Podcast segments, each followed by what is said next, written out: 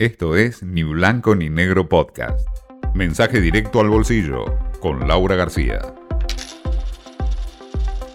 El resultado de estas pasos fue exactamente al revés de lo que había pasado en 2019 cuando el mercado se había equivocado por lejos.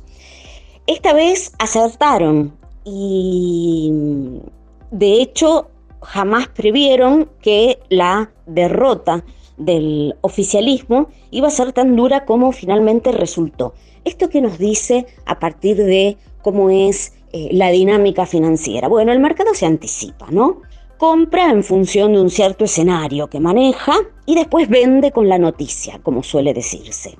Compra con el rumor, vende con la noticia. Pero en este caso, eh, si bien se confirmó lo que se esperaba, como hubo una sorpresa positiva, eh, que superó las expectativas, eh, los analistas están viendo una mm, reacción bastante intensa de los activos argentinos durante un corto plazo, ¿no? Durante unos días, eh, tampoco aclaran, cambia nada de fondo en relación a lo que es nuestra economía.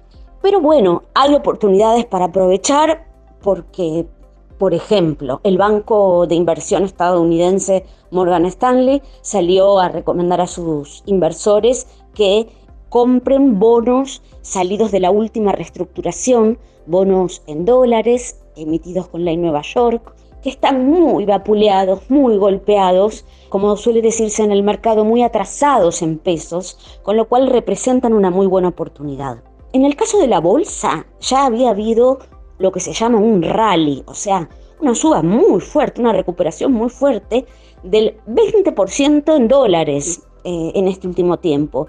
Pero aún así hay acciones rezagadas que pueden ser una oportunidad. Ahora, ¿qué pasa con el dólar? Bueno, dicen que esto va a traer cierta tranquilidad cambiaria, menos presión sobre la brecha, eh, recordemos que la brecha se había acercado en la víspera de las PASO a 90%. Ahora acá tenemos nuevamente este equilibrio tan difícil, tan fino y tan paradojal. Por un lado, que el dólar esté más tranquilo es bueno para el Banco Central, porque tiene que usar menos reservas para defenderlo y evitar que suba tanto.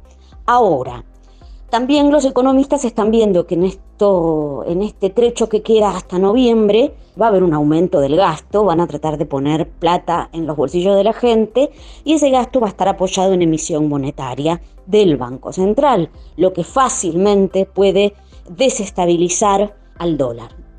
Y finalmente, ya en materia más macro, lo que están viendo los inversores es, bueno, qué va a pasar con el FMI, tenemos que cerrar el acuerdo, todos dicen que es el momento de acelerarlo de una buena vez, fue mm, uno de los factores eh, hasta el momento que, le vino quitando apoyo ¿no? a la Argentina, credibilidad, la falta de, un acuerdo con el organismo eh, respecto de sus variables económicas, pero bueno, veremos cómo cae este resultado y que resulta con el fondo después de estos pasos tan difíciles de digerir. Esto fue Ni Blanco ni Negro Podcast.